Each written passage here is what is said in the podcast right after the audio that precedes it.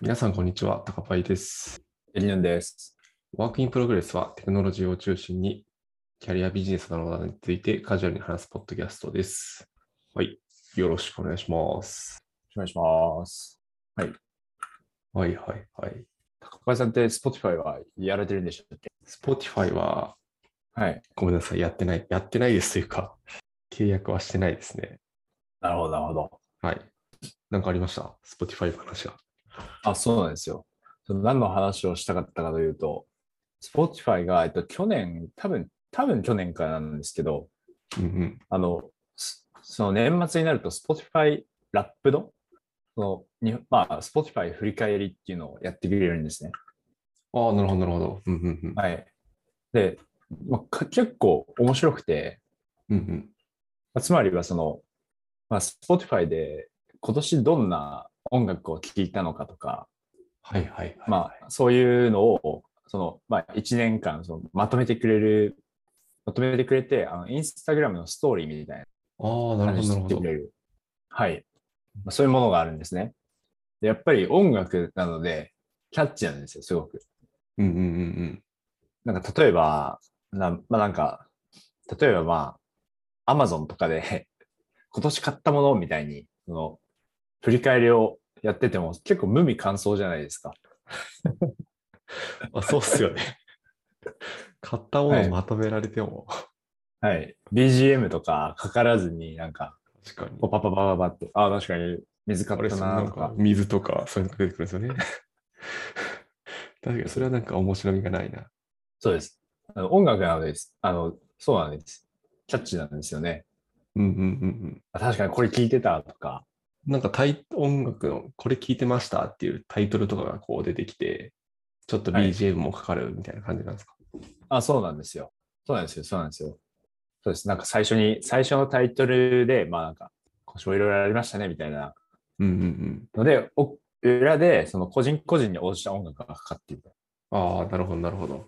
はい。えで、その、インスタのストーリーみたいに、まあ一定時間経つと、他の画面に移って、で、まあ音楽も変わるみたいなえー。感じですうね。んうんうんで、まあコンテンツとしては、まあ、その一番聴いた音楽とか、まあ、一番聴いたアーティストとか、うんあと、面白いのは、あの、クイズ。その、自分のこと分かってますかみたいな。ほう。ええはいこの中で、あなたが一番聞いたプレイリストは何でしょうとか、あ、なるほど。でクイズもあったり、はいあと、そのラップ、ラップアップ自体も、あの、ラップアップで、ま、Spotify まとめ自体も、あのシェアとかできるので、まあ、友達同士でえやったりとかも、まあ、できえるっていうやつでああ、すなるね。ほど。私の今年はこんな感じでしたよ、みたいな。はい。ええそれクイズにはい正解すると、は何いで。すか、今月無料みたいな。Spotify1 ヶ月無料みたいな。それはない。 そういうのはないですね。もう、上位だけですね。あ、なるほど。上位だけですか。はい。はい。はい。で、まあ、すごいいいなって思ってる、まあ、ものなんですけど、うん今年ですね、オーディオオーラっていうのが追加されました。はい。オーディオオーラ。オーディオオーラ。なでるほオーど。ディオオーラというのは、まあそのオ、オーラってあるじゃないですか。オーラ。あのー、オーラですよね。スーパーサイヤ人とかになると、ワオワ出てきてる、あのオーラ。はそうです。そうです人によって色が違うやつです。いはいはい。はい。でそれの、その、聞いた音楽によって、まあ、その、どんな、あなたはどんなオーラだったのかみたいなのを、まあ、視覚化してくれるええのが、その一要素として加わってたんですね。はいはいはいはい。はい。で、ちょっと面白いのは、すあの、Spotify のエンジニアリングブログに、うんうんうん。それについてのブログが上がってまして、ああ、本当だ本当だ。これか。はい。まあ、こうやって作ったよとか、のが上がってまして、うんうんうん。はい。で、まあ、作り方自体は、その、聞いてた、まあ、ジャンルというか、まあ、テイストうんうんうん。の、その、まあ、混合比みたいなのに応じて、まあ、オーラ、その色をつけて可視化するっていう、まあ、だけではあるんですけど、うんうんうん。はい。まあ、オーラっぽく可視化するっていうだけであるんですけど、ちょっと Spotify すごいなって思ったのが、あの、その、日本で言うと、なんていうのかわかんない。まあ、占い師なのかわかんないですけど、はいはい、あのはい。オーオーラですごい有名な人がいるんですね。ミスミスティック・ミカエラさんっていう、はいはいはい。はいまあ、その人にその教えを、教えというか、まあ、そのサポーターみたいな感じで入っていただいて、ああ、この方。ああ、なるほど。はい、ええでそれぞれのそのテイストに応じた、まあ、色を、このテイストはこの色だよとかうんうんうん。いうのを手伝っていただいたみたいな。ええじゃあなん書か、かれててはい。なんだろう。ちょっと明るめな曲聴いてるから、オレンジとかにしとくかみたいな感じではなく、はいちゃんと感じではない。はい。専門家の方の意見を取り入れて、そうですね。専門家、専門家ですね。はいええはい。すごいな。みたいですと。はいはい。これ、八木さんやってみましたかはい。で、僕のオーディオオーラはで すね、はい。えっと、日本語だと希望でいっぱいとドラマチックで、おおめっちゃいいじゃないですか。希望でいいいでっすかぱいドラマチック。まあ、他に何があるかちょっとわからないんであれですけど。確かに他に何があるんでしょうね。ちょっと他の人のオーディオオーラも見てみたいですけど。うんうんうん。うん。あと、チルとか、あうんうあ、んチル。なるほど。うん、ノスタルジックとか、あるみたいでツイすッターね。で検索したら出てくるのかなあ、でも出てくるな、オーディオオーラで検索する。うん。はいはいはい。安心とかもあるのか。へえ。ああ、そうなんだ。はい。僕はピンクと黄色うんうのんうん入り混じったようなオうんうんーディオオーラでしたね。はいはい、この画像のやつ。はいはいはい。へえ、これはどうなんですかこれを出されて、八木さん的には。はいあ、俺はこのオーラまとってそうだな、みたいな。 納得感はあったんですか えー、どうでしょうね。まあ、ほう、ほうって感じですね。はいはいはい。そうですね。なんかあまり、なんか気持ちに変化はないっていうのが正直なところですね。なるほど、なるほど。 はへい。え、こんなのあるんだ。面白いな。はい。そうですね。でも、すごい面白いなと思って、うんううんん。こういうところにも真面目に取り組む、ちょっと Spotify いいなって思いました。確かちなみに、このミスティック・ミカエラさんは、に。はい。そのオーラかわかんないし、まあ、ポッドキャストもやられてるなって。はい。ああ、確かに。なんかリンクに、あの概要欄にプロフィールページを貼っておきますけど、ラジオと か、まあテレビとかにも出てるのか、おそらくは、うん、ポッドキャストもやって有る。名な方。うんうん。えはい。ー、はいはいはい。えー、いいなアップルミュージックとか多分そんなのないよ確かに、Spotify はちょっとそういう先行して、先行してるというか、まあ、そういうプロプロダクトの色が、まあ、特殊な感じでありますね。な。うんうんうんただ音楽を聴くだけじゃなくて。そうっすよね。はいでもなんか今、アップルミュージック開くと、はい。 2021年を振り返ろあ、やってるんですね。う。やってるけど、オーディオーラ見れるかもしれないですね。見れるかもしんない。でもこれは多分まとめてくれてるだけなのかな。ああ、なるほど。うんちょっと後で見てみようん。う。ああ、そうですね。なんかまとめてくれてるっぽいですね。20 2021年によく聴いた曲を。うん。ああ、なるほど。じゃあ、はいプレイリストだけ。そうですね、そうですね。あで、ななるんほかどこのアーティストを何時間聴きましたよみたいなやつも出してくれてるな。うんうんうん。うん。すごい。これによると夜遊びを一番聴いてたらしい、今年は。えーああ、いいですね。僕は。僕も YOASOBI だでしたね。ああ、なるほほど。ど。はい。と Spotify だと、今年からだと思うんですけど、うんうん。そのその一番聞いたアーティストの人が、なんか俺のメッセージを、あその一番聞いたアーティストの人の俺のメッセージを見れるっていうのがありましたね。ええはい。そうなんだ。そうなんですよ。それは結なんかエモいなちょ構っと熱かった。エモエモかったですね。はい。そうっすよね。へえいや、でもオーラは見れなさそうだな。ちょっと残念だ な。残念ですね。ははい。っていうようないはいはい。話でした。なるほど、なるほど。はい。いい話や。高橋さんは何かトピックがありましたかああ、なんか、あれですね、一個なんか良さそうな本が出そううんうん。っていうのがあって、はい。なんかオライリーさんから自然言語処理の本が来年、2022年の2月4日に出るみたいですね。え日本語、あこれ多分あの翻訳版なんですけど、日本語のタイトルだと、実践自然言語処理、実世界 NLP アプリケーション開発のベストプラクティスっていうタイトルですー、はいね。はいはい。なるほど。はい。で、これ、現著が、まあ、英語であるんですけど、こっちの評価は結構高いみたいで、確かに確かに。うん、ちょっと期待しております。うん。うんうん。良さそうん、これ良さそう。はい。2月4日、もし興味のある方は、行ってみてください。はい。う。サブスクから見れるんだろうか。ああ、どうなんだろう。そっか、八木さんはサブスク税だった、ホライリーの。見れるといいな。いいですね。確かに、現状めちゃめちゃ評価高いですね。うん、高いですよね。うん。期待。はい。はい。そんな感じで、そろそろメイントピックに参りましょうか。はい。行きましょはい。う。はい。じゃあ今日のメイントピックは自分からなんですけど、とこれもですね、Spotify の話ですと。うん、うん、はい。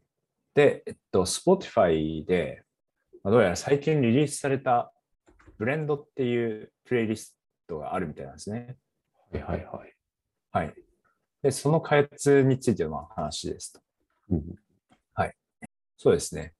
まあそうですね。まあ Spotify は、えっと、まあその音楽系のサブスクリプションのまあサービスで、で、便利な機能としては、そのプレイリストを自動で作ってくれるっていうのが、うんうんまあ、ありますと。で、それは結構、まあ、いろんなプレイリストを Spotify が作ってくれて、うん、うんで、例えばを話すと、とですね、まあ、例えばそうだな、さっきのその、まあ、振り返りみたいな話にもつながるんですけど、うん、うん。例えばまあ年末になると、マイトップソング2021みたいな、今年よく聴いてた曲とかをまあ出してくれるし、あとはそのデイリーミックスっていうのが多分一番なんかベーシックな感じだと思うんですけど、その1日ごとにまあちょっとその曲の内容を入れ替えたような、でまあ好きな曲と、あとまあうんうんうん多分テイストが似てる曲とかもまあ入れて、でプレイリスト作ってくれる、まあ、デイリーミックスあったりだとか、うん、うん、うん、うん。はい。あとは、えっと、ディスカバーウィークリーっていうのがあって、それはまあ、名前の通り、まあちょっと普段聴かないような曲が詰め込まれたものうん、うん、とか、あとはその This is Artist、その This is Artist 名みたいな、This 例えば This is あ y 遊びとか、うん。うん、うん、はういん。まあ、そのその特定のアーティストの中で、まあ、人気の高いとか、まあ、そういう曲がこう詰め込まれたプレイリストとか、まあ、そういうのがあるんですね。はい、はい、はい。まあ、そういういろんなプレイリストがまああるんですけど、で、今回は、えっと、ブレンドっていう、まあ、新しいタイプのプレイリストですと。うん、うん、はい。で、まあどんな機能かというと、他の人とその好みを混ぜ合わせてプレイリストを作れる機能ですと。うん。ほうほうほう。はい。はい。まあ、そうですね。なうんう、ん、うん。どういう感じなんだろう、これ。そうそで混すぜね。合わせ。はい。では、実はその Spotify って Facebook と連携できるようになってるんですね。はい、はい、はい。はい。なので、まあ、その Facebook の友達うん、うん。に、まあ、混ぜようぜみたいなリクエストを送って、で承認さあれるーなるほどと混ぜてくれるみたいな。はい。そんな感じ。えみたいーで、すはい。で、ちょっと脱線はしちゃうんですけど、うん、僕もこれ、まあポッドキャストで話すんだからやろうと思って、はいはいはい。で、まあ、Facebook に接続して、うんうん、でやろうって思ったら、友達が誰も Spotify を使っていなかったっていう、あできなかっ たっていう。綺麗なオチだな。 そっか、でも使ってても連携してないとダメなのか、その友達も。そうなんですよ。そうなんです。はいはいはい。え、それ Facebook の知り合いとじゃなきゃダメなんですか、こはのいブレンドあ多分できない。は。ああと思いー、ますそねうなんだ。うん。確かに Spotify 上でつながれたらいうんい。うよんうよん。くはありますけどね。できるのかなえー、でも面白いな。面白いですよね。で、そのれ連連携というか、ブレンドしたいぜって送った人の好みと自分の好みの楽曲を混ぜ合わせて、プレイリストを作ってくれるみたいな感じなのか。そうです、そうです。うーん。そうです。で、まあ、これ自体は、その、まあ、ポッとそのゼロから作ったわけではなくて、うんうん。なんかちょちょこちょこ試しながら、あの、来たらしいんですね。で、うんうんうん例えばファミリーミックスとか、うんまあ、家族内で、まあ、ミックスできますよっていう機能、ファミリーミックスとか、あとデュオミックスっていう、まあ、カップルとか、はいはいはい。メイクしていきますよとか、なんかそういうのから始まり、まあ、このブレンドっていう、まあ、友達とかそういうの、まあ、家族であるとか、恋人であるとか、そういう制限を取っ払って、うんうん。あ提供するような機能にしたっていうことでしたと。あ、なるほど、なるほど。うん。そうですね。結構確かに、家族とかカップルとかでの、この共同プレイリストみたいなの、いいなっていう感じがしますね。うん。はい。確かにな。そうですね。まあ、子供いる人だったら、あ、子供、子供どんなの聞いてるのかなとか、うんうんうん。はい。気になるかもしれないし、まあ、子供が聞くかわかんないですけどね。例えば、まあお、お父様、お母様が聞いてそうるですよね。はい。聞くかわかんないです。うん。と、まあ、そうですね。デュオミックスとかも結構、まあ、ロマンチックだなっていうのはちょっと思いますね。 確かにな。高校生とかはい。中高生とか結構はいやりそう。やりそうというか。うん。でもなんかいいっすね。お互いに音楽の好みがこれでなんとなく分かって、そうででちょっすとね。相手のことも知れるみたいあ、まさになんか、あれ聞いてたよね、みたいな。な。うんああれ聞いてるんだね。うん。でね、なんかちょっと相手が好きなアーティストを好きになって、一緒にライブなんか行っちゃったりして、はいはいはい。ね、ああ、いいっすね。いいやつですね。ここからそういうのが生まれるかもしれないですよね。いや、確かにそうっすよね。はい。いい機能だうん、いい機能だな。な。うん。はい。はい、まあそんな機能ですと。うん、で、あとはまあ、このブログの中には、結構その Spotify の、まあ、プレイリストの一般的な話をまあ書いてあって、まあそれも面白かったんですけど、とまあまずあるのは、その Spotify で何か新しいタイプのプレイリストを作るときに、何かその過去の、まあ、施策とかでは達成できてないことを解決するために作ると。うん、うん、はい。というのが書いてありました。はい。まあなるほどっていう感じですね。うん、うん、うん、まあなので、それぞれのプレイリストには、まあ、やはり目的があるという感じです。はい、はい、はい。はい。そうですね。うん。うん、なんかコンセプトがしっかりしてるっていう、まあ、ことなのかな。はい。で、あとは、その、まあ、どういうところで濃淡をつけるかっていうので、その考慮するアトリビュート、まあ、アトリビュート、属性、うんっうていうんのがありますと。で、例えば、例えば、えーディスカバーウィークリーだったら、ディスカバリー、発見性ですと。うんうんなので、まあ、新しい音楽と出会ってもらうっていうのが、まあ、重きが置かれたプレイリストですと。うんうんうんでさっきも紹介したデイリーミックスというプレイリストだと、コヒーレンシーって、ファミリアリティとコヒーレンシーってなってたんですけど、うんうなんんうかんファミリー、ファミリーアリティ、ファミリー、ファミリーアリティか、ファミリーアリティは、まあ、親しみみたいな意味なんで、まあ、うんそうまあ、自分に近いものであります、あるということと、あと、コヒーレンシーはその一貫性で、まあ、どうやらその曲の流れのことみたいです。あ、へえ。はい。まあなので、この曲を聴いた後には、まあ、この曲だよね、みたいな。まあ、順序がまあ考慮されている感じ。ああ、なるほど。めちゃくちゃアゲアゲな曲の後に、はい急に超しっとりした曲が来ないとか、そういう感じなのかうんうんうん。なんかそういうのもあるかもしれないですね。な。うんうん。確かに。あとなんか、まあ、後の例はあんま思いつかないですね。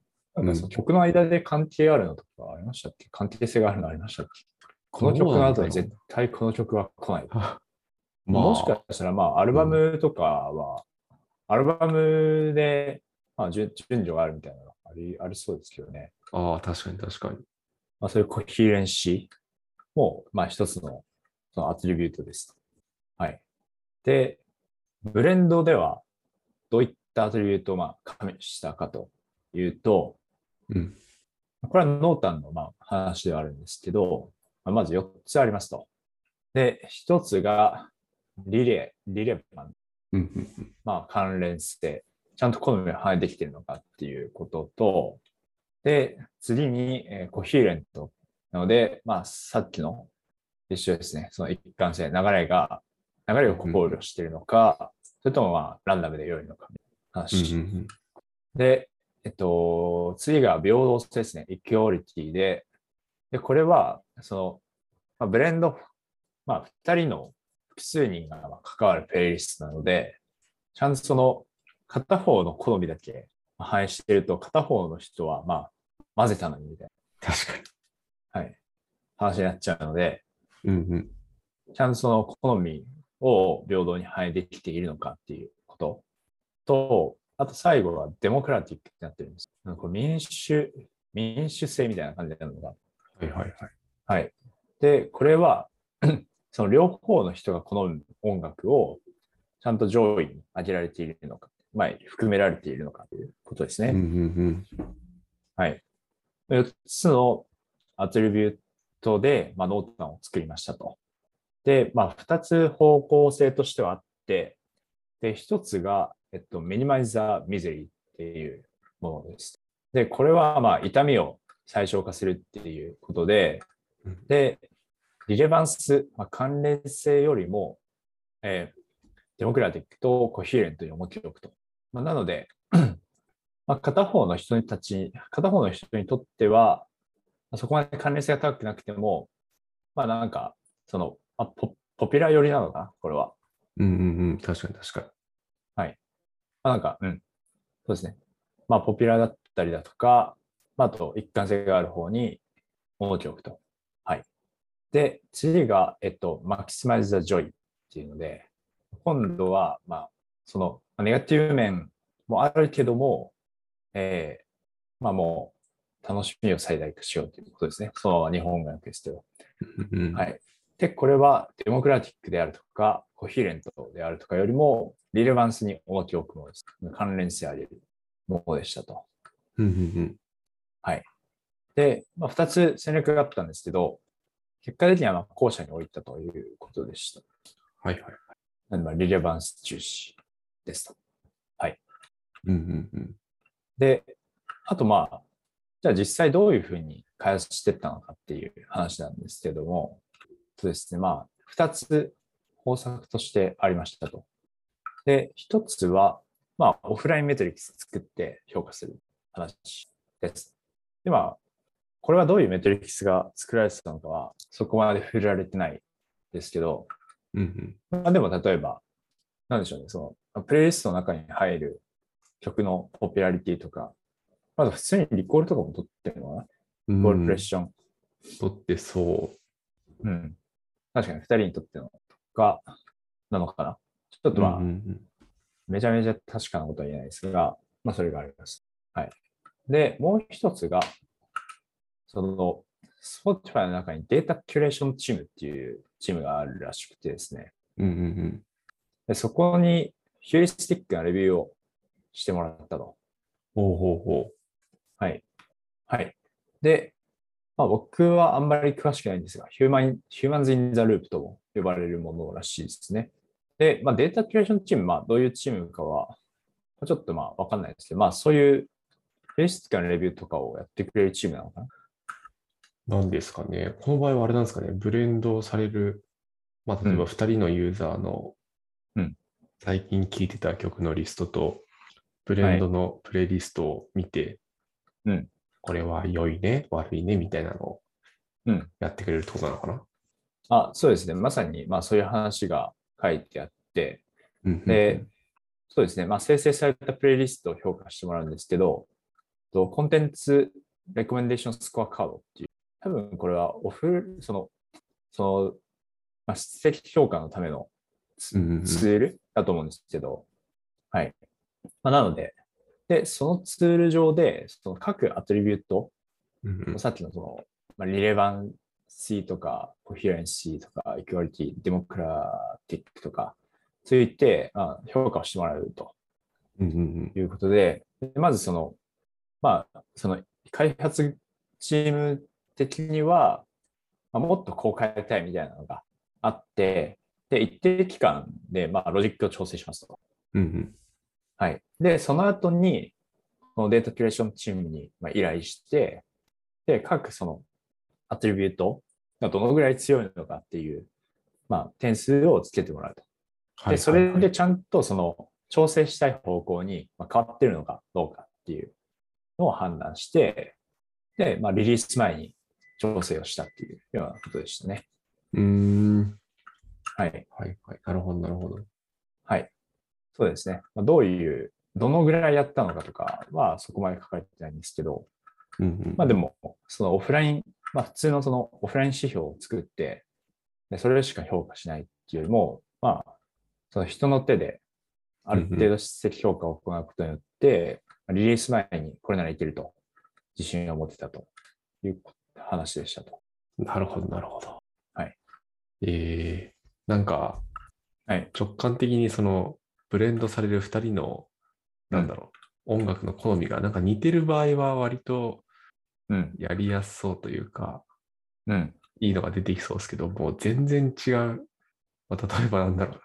片や J-POP を聴いてる人けど、うん。もう一人は演歌とかをめっちゃ聴いてるみたいな。なんうんかそういう場合にブレンドしたときに、うん。なんかむずそうだなと思いました。そうですね。うん。うん。実際、確かに。まあ、多分その、好みの被りとかは、多分考慮してる形するんですけど、うんうんまずその好みの、まあ、被りみたいな話でいくと、なんかそのプレイリストを作ると、そうですね、テイストマッチスコアっていうのを見れるらしいんですよ。うん。ああ、なるほど。なので、そこで、 まあ、その作った人たち同士が、うん。そのまあ、どんぐらい、まあ、好みが被ってるんだろうかっていうのは、まあ、見れるみたいですね。ああ、なるほど、なるほど。はい。じゃあそこである程度、なんだろう、期待値というか、はい。ああ、テイストマッチしてねえから、こういうブレンドプレイリストになるのかっていうのは、なんとなくわかるのか。うん。なるほどね。みたい。はい。まあ、そんな、具体的なロジックとかは、まあ、書いてなかったんですけど、まあ、うんうん。そんな内容でしたと。はい。そうですね。まあでも多分、Spotify だと曲にいいねができたりだとか、うんうんまああともちろんよく聴く曲を集めてくるとか、うん。うんうん。はい。そういうまあ曲ごとのエンゲージメントみたいなのは多分定義しているはずなので、うんうん。まあ、それでお互いの、まあ、好きな曲を集めてきて混ぜるみたいな感じなのかな。なるほど、なるほど。はい。そうですね。はい。で、感想としては、うん。これなんで作ろうと思ったんだろうな、みたいなのは結構気になるところで。で、まあ、結構その、まあ、そうですね。まあ、今回ブレンドの前身としてファミリーミックスとかデュオミックスがあったっていうことなんですけど、まあ、なんか Spotify としてそういうソーシャルを強化していきたいみたいな、なんかビジョンがありそうだなっていうのはうんうんうんうん思いますね。はいはい。まあでも、あとは、なんかビジョンドリブンで、まあ、パッと作っ作って、まあ、リリースしましょうみたいな感じじゃなくて、まあ、なんかちっちゃく、こう、ファミリーミックスとか、デュオミックスとか、なんか需要がありそうなところから試して、で、まあついにその、まあ、かなり適用範囲を広げて、ブレンドっていうものを作って、で、リリースするみたいなので、また小さく作って試して、ちゃんと使われるっていうことを保証してから、まあ、リリースするっていうので、なんかそういうところは真似したいなっていうのは思いましたね。確かに。はい。ある程度ちゃんと使われる機能だっていうのを確認してからリリースするのは、すごいいいですね。そうですね。はいはい。なんか個人的には、はいあの、このブログには書かれてないんですけど、さっき八木さんも言ってたように、なんかその定性的なチェックをどの辺までやって、どうなったらこうになるのかっていうのはすごい気になりますね。まあ多分スコアカードみたいなのを使ってるって書いてあったんで、うん。まあそれが何点以上ついたらいいよみたいな感じで、ある程度定性的とも言いつつ、うん。定量的にやってるとは思うんですけど、うん。そうなんでかそすの辺ね。がちょっと気になりましたね。うんうん。そうですね。どんぐらいの数のプレイリストをレビューしてもらってるのかとかも。うん。えーそうっすよね。まあ全部は絶対見切れないんで、うん。どうやってるんですかね。そうなんですよね。うん。っていうのが気になりましたね。うん。なるほどな。ちょっとこれを聞いてくださってるリスナーの方は、ぜひ、あの、Spotify 契約してる方は、Facebook 連携をしてみていただいて、はい。はい。ブレンド機能、ぜひ使ってみてくだうん。そうですね。ちょっと使ってみたい。さい。はい。そんな話でした。はい。じゃあ今日はこんな感じですかね。はい。はい。ではでは、本日は、えっ、と、八木さんに、Spotify のブレンドのプレイリストの、まあ、開発の舞台裏的なテクブログのご紹介をしていただきました。質問、コメントは Google ホームや Twitter の、えーハッシュタグ WIPFM でお待ちしております。ご視聴ありがとうございました。また来週お会いしましょう。ありがとうございました。 And now, a short commercial break. エンジニアの採用にお困りではないですか候補者とのマッチ率を高めたい、辞退率を下げたいという課題がある場合、ポッドキャストの活用がおすすめです。音声だからこそ伝えられる深い情報で、候補者の興味・関心を高めることができます。ピトプでは、企業の採用広報に役立つポッドキャスト作りをサポートしています。気になる方はカタカナでピットパと検索し X またはホームページのお問い合わせよりご連絡ください